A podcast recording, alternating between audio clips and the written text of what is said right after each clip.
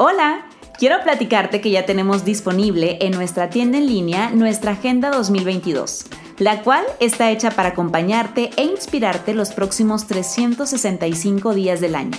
Asimismo, tenemos otros productos como nuestras tarjetas de afirmación, brazaletes y nuestra tabla multifuncional. Ingresa a nuestro perfil de Instagram arroba transparenciasmx y encuentra el link de nuestra tienda en línea. Comenzamos. Hola, yo soy Tania Rendón y soy la típica mujer dramática, soñadora, idealista, feminista, valiente. Sí, muy valiente. en este podcast hablaremos de todos los temas que todo el mundo habla, pero que generalmente no profundizan. Quédate con nosotros. Esto es Transparencias. Bienvenidos y bienvenidas a un jueves más de transparencias y el día de hoy tenemos de verdad que un temazo. Por ahí como de octubre o noviembre, digo, al menos para mí, o sea, es una opinión muy personal, yo siento como que el chip me cambia. O sea, como que a lo mejor como que entre que me relajo, o me relajo más bien o me acelero más. Entonces, no sé si es por el cambio de temporada, de pronto me siento así como media triste, me siento como muy sensible, como que empiezo a ver, ay, ¿qué me falta? Ay, no ha llegado el novio, ay, ¿sabes? O sea, empiezo con un montón de cosas. Entonces, es por eso que ahora quise tocar como este tema de la depresión estacional. No sé si ustedes hayan antes escuchado de esto, pero es por eso que quise invitar a una profesional, quien es Carla Mora. Ella es psicóloga clínica y el día de hoy viene a platicar con nosotros acerca de esto. ¿Cómo estás? Muy bien, muy bien. Muchísimas gracias por la invitación, Tania. Muchas gracias. Gracias por estar aquí. Este, eh, referencia rápida, ella es como conocida paciente de Alexa, sí, ¿por qué no? Sí lo puedo mencionar o no, Ale.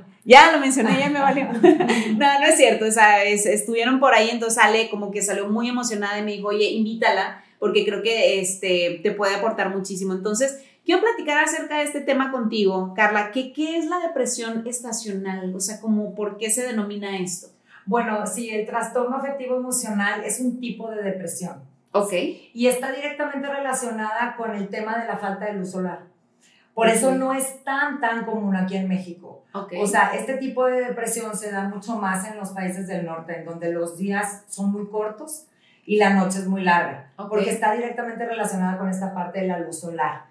Eso a muchas personas que no tienen como un buen nivel de regulación del neurotransmisor de serotonina, ustedes saben que es la hormona de la felicidad, entonces les afecta mucho esta parte de la falta de luz. Okay. Sí, y empiezan a producir más melatonina. Y la melatonina es la que nos ayuda a regular nuestro ritmo circadiano, que es el tema del sueño y la vigilia. Okay. Entonces, todos estos factores, sí, influyen mucho y esto es lo que se llama trastorno afectivo emocional. Y es bien importante diferenciarlo de ciertos cambios de humor, de estado de ánimo, que sí son muy comunes que se presentan como al final del año, ¿no?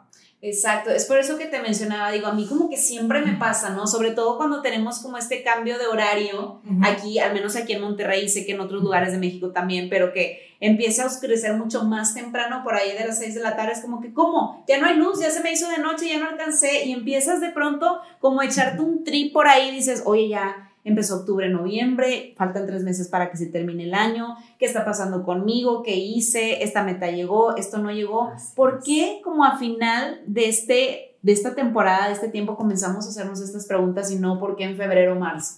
Bueno, porque estamos cerrando el año, entonces se cierra un ciclo y ahí es cuando empezamos a veces a evaluar cuáles fueron nuestros logros, cuáles fueron nuestros incluso problemas, nuestros fracasos y dependiendo cómo sintamos que nos fue en el año, sí, es como probablemente nos sintamos al final de año, ¿no? Esto se acentúa un poquito más. Y aparte de esto, todavía súmale el tema de que es la temporada como más familiar, ¿no? En la época de Navidad, etcétera, etcétera. Entonces, si hubo pérdidas en el año, si hubo conflictos con familiares, si ciertos familiares no van a estar presentes o si van a estar presentes al final de, del año, esto también influye muchísimo y sobre todo en esta temporada que estamos viviendo de pandemia, ¿no? que digo, tanto el año pasado como este, pues muchos tuvimos muchas pérdidas en muchos sentidos, o sea, ya no estamos hablando pérdidas de seres queridos, estamos hablando de pérdidas de trabajo, pérdidas de pareja, pérdidas de amigos, o sea, muchos sentidos, entonces todo recae para final del año. Ahora, ¿cómo podemos nosotros identificar si estamos pasando por este tipo de trastorno? ¿Cuáles son como esas señalitas o red flags que yo puedo ver para poder pedir ayuda o no, quedarme en mi casa muy a gusto y apapachar eso, ¿no? Sí, claro que sí. Mira, los síntomas son muy parecidos a los de la depresión. Sí, o sea, empezamos a sentirnos con mucho desánimo. Eh, actividades que antes nos gustaban hacer, sí, por ejemplo, no sé, salir al gimnasio, ir a trabajar, este, nos dejan de interesar. Empezamos como a invernar literalmente, o sea, no, no queremos salir al, al tema social, nos sentimos con mucha desesperanza, incluso si sí es trastorno afectivo estacional, tenemos muchos pensamientos sobre la muerte o el suicidio.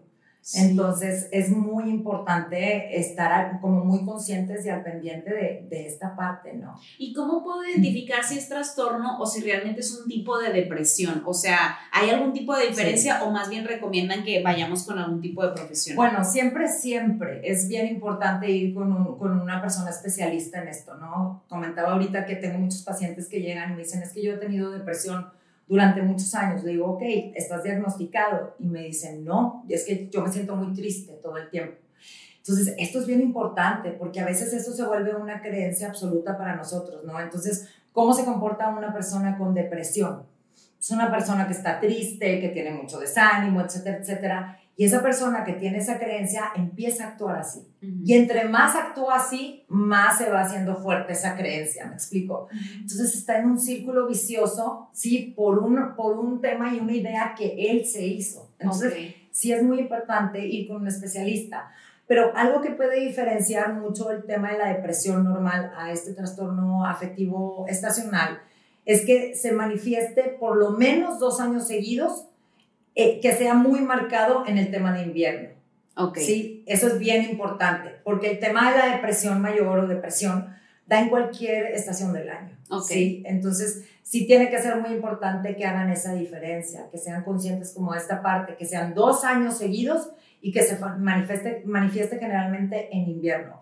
Otra cosa, en, en, en el tema del trastorno afectivo estacional, las personas también tienden, por ejemplo, a comer mucho carbohidrato. Y como te digo, esta parte de aislarse, ¿sí?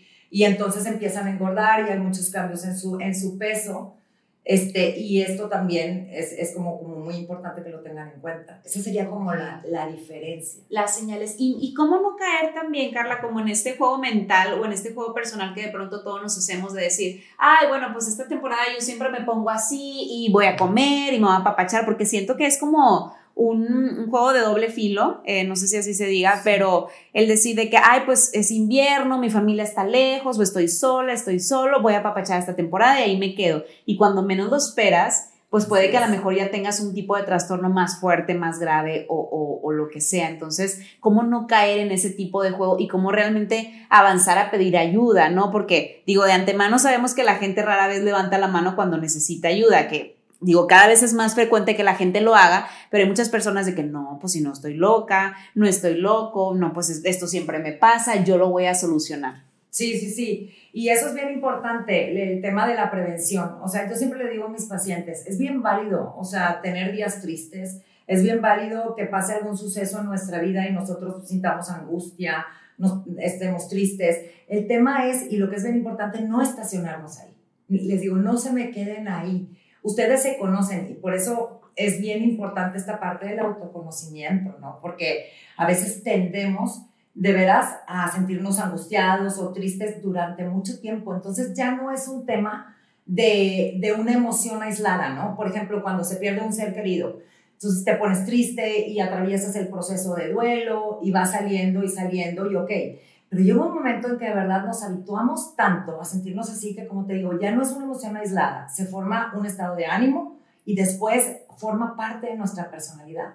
Ajá. Porque estas emociones de angustia, de tristeza y así son bien adictivas porque liberan mucho cortisol en nuestro cuerpo. Exacto, estoy leyendo un libro que ya les he recomendado anteriormente que se llama Deja de ser tú de Joe Dispensa donde precisamente hablan de eso, de que pues el cuerpo y tus neuronas y todo a nivel cabeza, cuerpo, todo se acostumbra. Entonces de pronto si el cuerpo ya es de que pues para mí esto es una constante, la depresión, la tristeza, el llorar, el sentirme cómoda en esta etapa ya es normal. Y de pronto si yo quiero salir, supongamos hacer ejercicio, socializar, hablar con alguien, como que el cuerpo, o sea, ya está como tan acostumbrado a eso que hay algo que no te deja. Sí, sí, Y, sí. y ahí, ahí ¿qué, ¿qué tiene que ver? O sea, realmente es como lo que empieza a hacer nuestra cabeza, o sea, nuestras Sí. neuronas. Mira, yo para mí la verdad, o sea, el tema del campo mental, aquí está todo. O sea, como tú piensas es como tú te vas a sentir, como tú sientes es como vas a actuar y como actúes van a ser los resultados en tu vida.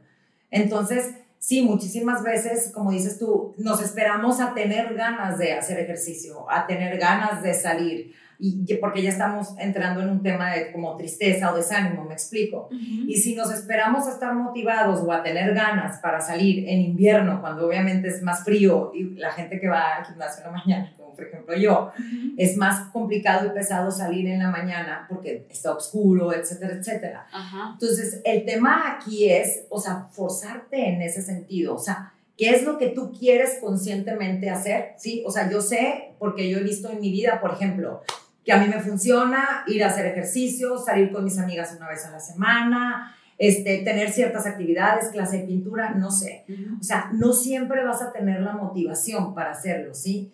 Pero es bien importante que, que tú lo hagas porque es un compromiso contigo. Si tú te dejas llevar por lo que sientes en ese momento, por lo que sentimos todos los días, pues cuántas veces igual y también de que, híjole, qué flojerita ir a trabajar, ¿no? Pero No, pues imagínate. Así es. Entonces, fíjate, con el tema del trabajo, ok, porque estamos más comprometidos, tenemos a veces compromisos con otras personas como el jefe, los socios y sacar a- adelante alguna familia, nuestros hijos, no lo sé. Pero se- cuando se trata de comprometernos con nosotros, ahí sí va y le frenamos todo. Ponemos prioridad a todo lo demás, a quedar bien, a lo que tenemos el compromiso con los demás, pero con nosotros no. Eso lo dejamos al último. Entonces ya si nos dan ganas, y precisamente por eso la motivación dura dos segundos, ¿verdad? Porque pues todo el día estamos en trabajando, trabajando, trabajando. Entonces sí es un tema de, de no, no actuar desde lo que siento, sino actuar desde lo que realmente yo quiero en mi vida. y lo que te funciona y es lo que, y lo que es Sí bien es. bueno para ti, ¿no? Digo, yo, por ejemplo, este, siento que a veces entro como en una zona de confort, pero también ya, o sea, conozco mi cuerpo, o sea, conozco las temporadas, o sea, yo supongo que siento que en octubre, que es el otoño, donde visualizo, ya sabes, la compañía, las fiestas, todo, me encanta, y luego de repente empiezo a ver de que, no, pero pues es que no tengo esto, es, es un juego mental, la verdad es que la mente está muy cañona, pero entonces ya empiezas a identificar, ¿no? De que, oye, bueno, ¿qué me hace bien? Me hace bien, tipo, salir a hacer ejercicio, platicar con una amiga, este, tomar agua, comerme una pizza, lo que sea. Entonces, com- comenzar a identificar ese tipo de situaciones o circunstancias que nos hacen bien en nuestra vida y ser conscientes y no entrar como en esa zona de confort, porque yo puedo decir, no, pues a mí me encanta la pizza y me hace bien, pero pues no te vas a echar una pizza toda la semana. Así es, así es. ¿Estás de acuerdo? es. O sea, es que es por eso te digo que hay como una línea bien delgadita, o sea, de, de saber qué es bueno para nosotros identificarlo en esta estación. Sí, y habrá quien en su momento, a lo mejor le pueda funcionar comerse la pizza toda la semana, me explico, pero depende también de esa persona, por eso es tan importante el autoconocimiento. O sea, porque al fin de cuentas los seres humanos siempre tendemos a, a querer el placer inmediato, ¿sí? Y evitar el dolor. Entonces tú dices, me como una pizza, sí, es placer en ese momento, pero tarde o temprano te va a traer consecuencias en esa vida. Y entonces esa es la, importan- la importancia de ser conscientes, porque a veces, como te decía, llegamos a resultados y decimos, ¿en qué momento estoy aquí?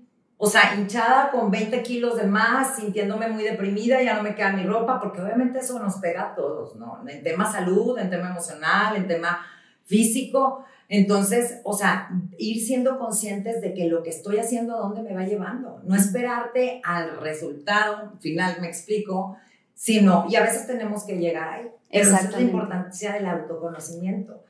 Porque hay cosas que a ti te funcionan que a otra persona no le pueden funcionar. ¿me Sí, totalmente. No podemos como compararnos, ¿no? O sea, lo que le funcionó a uno no puede ser lo mismo para el otro y demás. Hoy justamente estaba en, en- entrenando y platicaba el coach, decía, oigan, ya viene la temporada baja.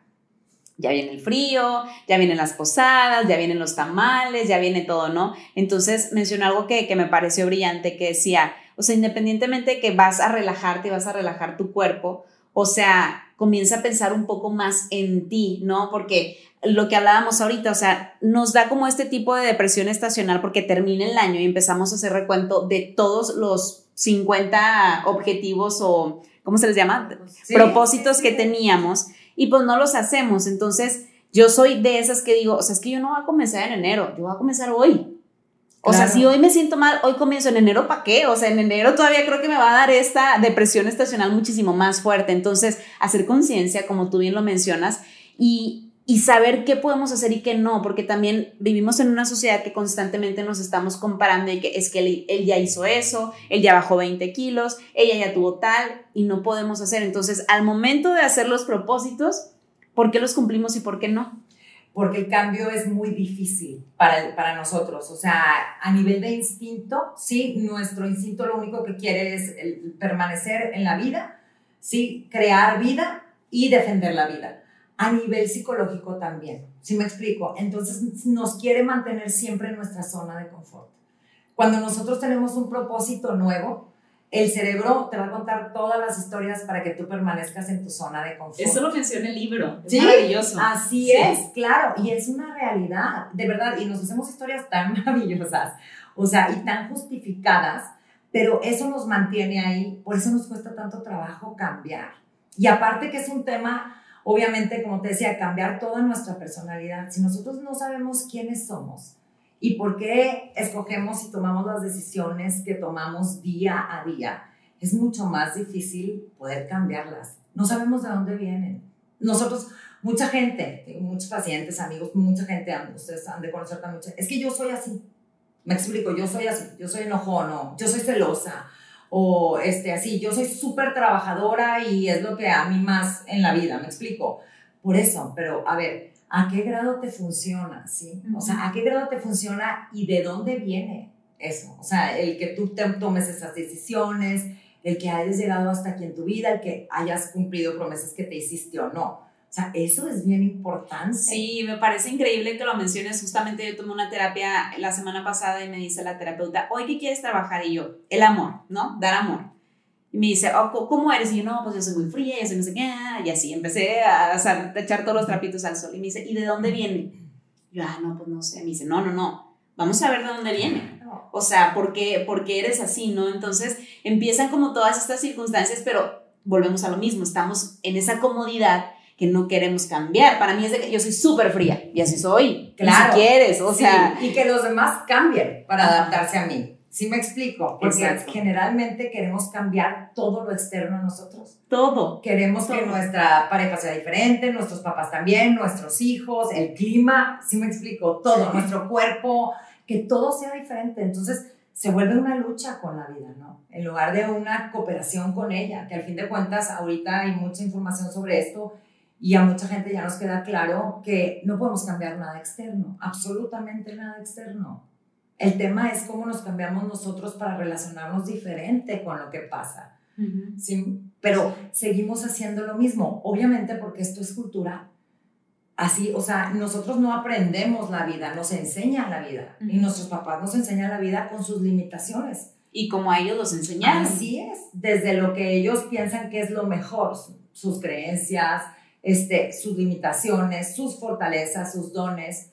Entonces, desde ese lugar nosotros vamos viendo la vida, pero entonces nosotros no aprendimos la vida. Y ese es el tema, aprenderla. ¿Qué me funciona a mí? Tener esta creencia, ser así me funciona o no me funciona. Wow, es por eso que tenemos que hacer como estas pausas personales y ver precisamente eso, o sea, yo tuve una reciente, ¿no? De que qué me funciona, qué no funciona, o sea, porque principalmente creo que hay que pensar un poco en nosotros, principalmente, o sea, hay que ser a lo mejor un poquito egoístas y decir, oye, ¿sabes qué? A ver, yo, ¿qué está pasando conmigo, no? Y posteriormente, ¿qué está pasando con, con mi alrededor? O sea, si en este momento tú estás entrando como esta, em, este trastorno eh, afectivo estacional, y dices, a ver, haz ese alto y ¿qué está pasando conmigo? Que no es sanado, que no ha arreglado. O sea, generalmente también como este tipo de trastornos, Carla, yo creo, quiero pensar, tú me dirás, si no porque tú eres la experta, llegan porque hay algo que no hemos sanado y no hemos trabajado. Sí, sí, sí, claro que sí. Y fíjate, o sea, bueno, por lo menos en Latinoamérica, o sea, aquí en México, las, las mujeres tendemos mucho a darnos demasiado a los demás, ¿sí? O sea, a nuestros hijos, a nuestra pareja, incluso al trabajo, porque tenemos mucho esa cultura y entonces nuestra mirada, nuestro foco de atención está en todo lo demás, en que todos ellos estén bien. ¿sí? Entonces no hacemos ese alto para ver, pero en realidad, si tú no estás bien, es bien difícil que puedas dar algo desde, desde un tema de luz, ¿no? Más sano, vaya. Lo das a lo mejor porque es lo que toca, ¿sí? Lo das a lo mejor porque tú tienes una necesidad de, de, que te lo devuelvan o tener reconocimiento, para que me quieran, para que si me quieren yo soy feliz. Tenemos como mucho esa tendencia. Sí. Entonces, yo sí creo que a veces el egoísmo es bien necesario. La verdad, yo soy... Se cambian. Mira, o sea, es que yo soy la primer persona defensora de eso, o sea, yo sí soy muy egoísta en ese sentido, o sea, si yo no estoy bien, yo sé que por ende nada de mi alrededor lo está. O sea, y si pienso inmediatamente en mí, o sea, probablemente pueda haber alguien sufriendo, lo voy a decir, lo siento mucho, espérame, espérame tantito, ahorita regreso, voy a arreglar unas cosas yo y luego platicamos. Sí, claro. y, así, y creo que sí debe de ser, no sé, digo, a mí a lo mejor así me funciona. Pero es que también siento que hay muchas veces que la gente también espera como más y quieren que cambies. Es, es lo que hablabas tú, o sea, ¿no? Que estamos también como tan enfocados en ver que, que la gente esté cambiando, por eso sufrimos. Así es, porque la raíz de todo sufrimiento es la falta de aceptación a lo que es nuestra realidad. Qué importante. La raíz de todo sufrimiento es la falta de aceptación a, lo, que, es. Wow. Así es. O sea, los hijos así son. Obviamente siempre es un tema de, ok, doy lo mejor de mí misma, sí, pero me desapego del resultado. O sea, no es como que yo voy a hacer que mis hijos sean bien felices. Yo tenía esa creencia. Eh, impresionante. Y cuando me liberé de ella, la verdad es que fui bien libre y bien feliz. Porque yo sentía que de mí dependía que mi hijo, mis hijos, sí, pero es que tengo uno de 18, entonces ya te imaginas. ¿Qué? ¿Cuántos años tienes? ¿Cómo que uno de 18? Wow. Y una de 14.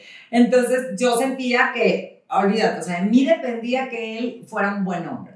De mí dependía que él fuera feliz. O sea, en realidad no. Yo creo que como mamás como parejas nos toca dar lo mejor de nosotras. Totalmente de acuerdo. Pero no apegarnos al resultado, ¿no? Entonces, si yo te doy, entonces él va a cambiar. Es que si yo le doy, porque eso, eso hay mucho aquí. Y es un desgaste terrible, terrible. No, ya me pasó mucho tiempo yo también de que voy a cambiar a mi pareja, voy a cambiar a mi mamá, voy a cambiar a mis hermanos, voy a cambiar a mi hijo, mi hijo va a ser así, mi hijo, o sea, también hasta que llegué también a algún tipo de terapia me dijeron, a ver, enfócate tú, o sea, cambia tú independientemente, o sea, tu hijo va a tener sus broncas que él va a tener que aprender a resolver, que él va a tener que aprender a hacer y punto se acabó, o sea, tú estás como para guiarlo y decirle, mira, hay estos caminos, esto puede suceder, hay consecuencias, esto puede pasar y listo, o sea, ya de ahí no eres responsable, ¿no? Entonces, siento que también uno de los propósitos y objetivos del día de hoy es, es eso, o sea, todo este tipo de temporadas que pueden llegar en cuanto a tristeza, depresión, sentirnos solos, vienen de nueva cuenta por algo que no hemos arreglado, algo que necesitamos sanar y también por estar esperando cambiar al otro, a la situación o a la persona. Así es, así es. O sea, incluso con todo lo del tema familiar, ¿no? O sea, eso también se ve mucho, los conflictos, el cómo querer cambiar a los otros lo único que genera son conflictos y resentimientos. Pero seguimos haciendo lo mismo. ¿Y por qué nos cuesta tanto? O sea, nos aferramos mucho, digo, opinión, digo, más bien, comentario muy personal, por ejemplo, mi mamá, este, mi mamá, este, recientemente se acaba de molestar con un familiar, ¿no? Entonces, siempre pasa, es, es como cíclico, o sea, ese familiar siempre se molesta por algo. Entonces mi mamá siempre está ahí como que no, es que me tiene que perdonar, es que ya, ya me bloqueó, ya me hizo esto. Y le dije, es que, porque entras como a ese círculo vicioso, tóxico, ya sabes lo que va a pasar. Así es. O sea, ¿por qué nos cuesta tanto como salir de eso? O sea, yo le digo, mamá, o sea, ya no le hables. O sea, ya es lo mismo de siempre, o sea, se, se enojó, se sintió por una cosa mínima y le dije, y tú en cambio estás aquí frustrada, enojada, no disfrutando tu presente y lo que estás pasando porque estás enfocada en eso. O sea, ¿por qué nos cuesta tanto soltar ese tipo de situaciones? Y fíjate, vuelvo a lo mismo, eso depende mucho del tipo de personalidad. Pero yo me imagino que para tu mami es muy importante la aceptación de los demás. Sí. Entonces, ella siente, a lo mejor, y estoy aquí ya hablando en terapia pero bueno, yo creo que ella lo que siente es que si, si no tiene como el aprecio de esa persona, a veces le ponemos mucho nuestro valor a eso. O sea, si, si las personas no me quieren, si están enojadas conmigo, si, si me explico, entonces yo no valgo. Y es obviamente mucho a nivel inconsciente. Y es si me quieren, yo voy a ser feliz. Y si me aceptan y me hablan y me procuran y entonces... y tiene mucho que ver con esta parte de la personalidad, ¿no? Y de creencias, que es también un tema de que es que tenemos que estar siempre súper bien con la familia, ¿sí? O sea, no puede haber conflicto con ningún familiar. Y si es mi hermano, y si es mi mamá, y si es mi hijo, y ese, ni modo. O sea, yo tengo que aguantar y tengo que hacer lo posible porque esta relación funcione, etcétera, etcétera. No, creo que... Así es, o sea, hay que aprender a delimitar con mucho amor. O sea, delimitar no es este, desde un lugar de enojo, desde rencor, desde... No, no, no, pero también es parte de cuidarnos si alguien no se puede relacionar con nosotros de una manera en que a nosotros nos funcione, si me explico, que sea algo beneficioso para ambos, entonces tendremos que delimitar. Aprender a hacerlo es creo que la parte más complicada. Sí, sí, sí, claro. Algunos tips para aprender, porque seguramente aquí habrá muchos que tengan que poner ese, digo, yo, yo fluyo mucho con eso, eh, o sea, a mí si se enojó, se enojó que se contente, o sea, yo, ¿verdad? Pero porque así es mi personalidad y trabajo, ¿no? Trabajo para no hacer sentir a las demás personas, pero siento que también nos tomamos como las cosas demasiado personales y yo aprendí hace mucho tiempo a no tomarlas personales porque sufría. O sea, yo decía, ay, no me invitaban a la fiesta. Ay, no, es que ya no me quiere, es que se enojó por lo que pasó en 1927. Ay, ya, o sea, que se enoje ya, si no me invitaron, no me invitaron y punto, ¿sabes? Pero pues estamos como a, la espera de eso. ¿Cómo podemos no gancharnos en ese tema? O poner delimitantes. Yo, yo creo que, primero, como te digo, es bien importante esta parte de la autorreflexión.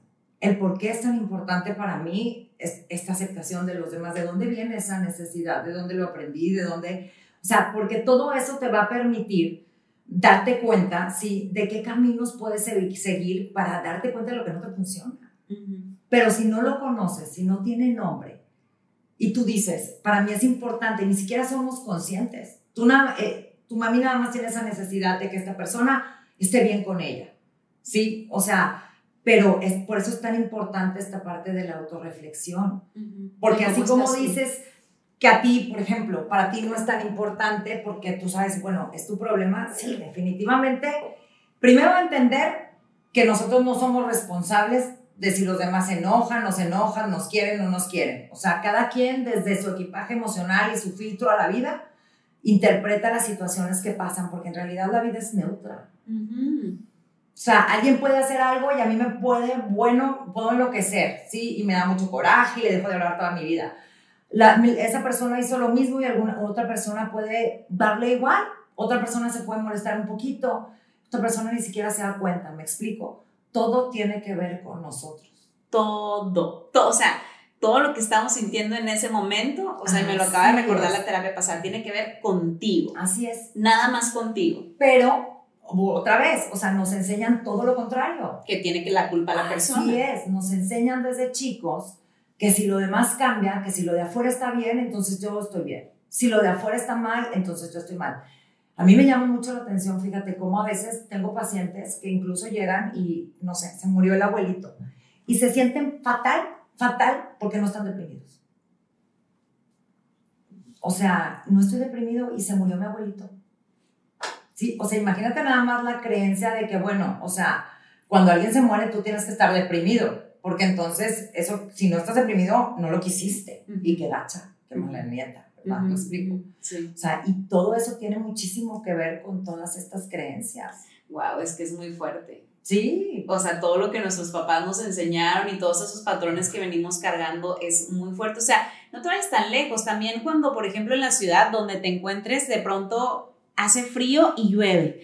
Ya me voy a meter en la cama, voy a ver películas de amor para llorar. O sea, ¿sabes? Es también como cambiar el chip de tu mente y por ende pues tu mente lo agarra y a partir de esa película empezaste y tienes 3, 4, 5 meses deprimida. O sea, claro. ¿cómo la mente nos juega tan fuerte? Es por eso que yo ahorita estoy como tan metida en la cuestión como mental, de la metafísica, de tus pensamientos, porque todo suma. O sea, todo lo que pienses, todo lo que lances al aire, todo lo que tú digas, cae reflejado en tu vida. Así es, así es. Y siempre podemos, les digo mucho a mis pacientes, siempre tenemos la opción de elegir qué pensar esa opción siempre está. Es un regalo, me explico. Podemos siempre reencuadrar una situación de alguna u otra manera, pero es un entrenamiento. Es un entrenamiento porque no es fácil. Nuestra tendencia es enfocarnos en lo negativo. Sí. Siempre. Digo, ¿por qué crees que el tema de las noticias más alarmantes y las, las películas más de temas de que te generan como ansiedad, etcétera, etcétera, pues son, son los que más rating tienen y más famosos y todo, ¿verdad? Pues sí, porque es una condición humana. Y es el reflejo de lo que estás viviendo en ese claro, momento. Totalmente, totalmente, porque con eso nos enganchamos. Al fin de cuentas, lo que vivimos en la vida es un reflejo directo de lo que hay dentro de nosotros. Oye, por ejemplo, ahora que está tan de moda esta serie, ¿no? El juego del calamar, este, que todo el mundo la vio, ¿la viste? ¿Cuál es el juego calamar? Está en Netflix, Yo pero... soy malísima para las películas, soy cero de tele. ¡Qué Ah, la, de bueno! la, la de la mona esa. Sí, la Ah. Oye, pero fíjate, o sea, Sí, digo, no, sí. yo no la vi, yo elegí no verla, porque yo me conozco. Sí, O sea, yo me conozco y yo sé. Pero, por ejemplo, hace días platicando con amigas, decía una de ellas, al final del día, este juego es una reflexión de lo que nosotros estamos viviendo como sociedad hoy en día, ¿no? De que, pues, todos nos salvamos a nivel personal y si ella no se salva, pues, pum, se cae al pozo. Y si ella no se salva, pues te vas, ¿no? Entonces digo, ¿y qué necesidad de ver ese tipo de cosas? ¿Por moda? Porque la gente lo está viendo, o sea, yo si no me suma no lo veo. Así es. O sea, no, no lo veo y no porque a mí, o sea, yo sé que a mí me causa ansiedad, yo sé que yo no puedo dormir, yo sé que tengo cierto tipo de, de trastornos cuando veo ese tipo de cosas, pero estamos tan encasillados y actuar como borreguitos todos que lo que diga la gente vamos y lo vemos y no sabemos lo que desate también en nuestra vida a futuro. Claro, claro, porque al fin de cuentas la mente no distingue entre realidad y fantasía. Exacto. O sea, tú le estás dando ese tipo de información, de escenas a tu mente y, o sea, te sientes angustiadísima, me explico, y te, y te da, o sea, son, son muchos sentimientos y otra vez volvemos a lo mismo. O sea, esa es una parte y la otra parte, nuestros pensamientos después. Entonces ya se vuelve un ciclo y todo el tiempo estás angustiada y todo el tiempo estás temerosa y estresada, etcétera, etcétera. Pues, ¿qué le estás metiendo a tu cabeza? Me explico. Exactamente. Eso es, eso es con lo que me gustaría que se queden también el día de hoy. ¿Qué le estás metiendo a tu cabeza para llegar a ciertas situaciones que probablemente no te gustan o no te hagan sentir tan feliz, ¿no? Más allá de lo cómodo, porque seguramente habrá muchas situaciones en nuestra vida que nos hagan sentir muy cómodos, pero no contentos y en paz, que al final del día yo siento que esa es también como la plenitud del ser humano, ¿no? Estar como contento, o sea, ligero, en paz. Entonces, poner atención solamente en este tipo como de estaciones o de trastornos o en estas temporadas que vienen y realmente levantar las antenitas y pedir ayuda y decir, oye, ¿sabes qué, qué está pasando? Me estoy sintiendo triste, extraño a mi mamá, extraño a mi papá, tengo este tipo de pensamientos raros, suicidas que antes no tenía, ¿qué puedo hacer? ¿A quién se lo puedo platicar? ¿No? O sea, que realmente se atrevan a levantar esa mano y pedir ayuda. Pónganse atención, ponerse atención, de veras, es bien importante. Exactamente. Ay, pues se nos acaba de ir el tiempo, pero yo creo que esta información es muy valiosa y muy relevante para todos los que nos ven. Como les dije, yo traía como la inquietud de hablar de algo al respecto porque siento que esta temporada a lo mejor es la más feliz para muchos. Digo, para mí, por ejemplo, la Navidad me encanta, la gozo, y para muchos es la peor temporada del año. Entonces, hacer como ese estudio interno, como bien lo menciona Carla, y decir qué es lo que está pasando para poder mejorar, ¿no? A nivel personal y en todos los sentidos. Por favor, compárteme tus redes, teléfonos, si la gente quiere pedir algún tipo de consulta para que puedan conocerte y se acerquen a ti. Sí, claro, mira, mis redes son Carla Mora Psicología, así estoy en Instagram y en Facebook. Y mi celular es 811-5555-845. Ahí me pueden mandar un WhatsApp y con muchísimo gusto este, agendamos una cita. Perfecto, pues muchísimas gracias por Gracias tu tiempo. Carla, por estar aquí con nosotros. Creo que, como les digo, es un tema bien padre e importante para todos y ojalá que le saquen muchísimo provecho y lo puedan compartir con alguien. Denle share, compártanlo en todas las redes sociales. Gracias. Gracias, gracias. Bye, soy Tania Rendón. Hasta la próxima.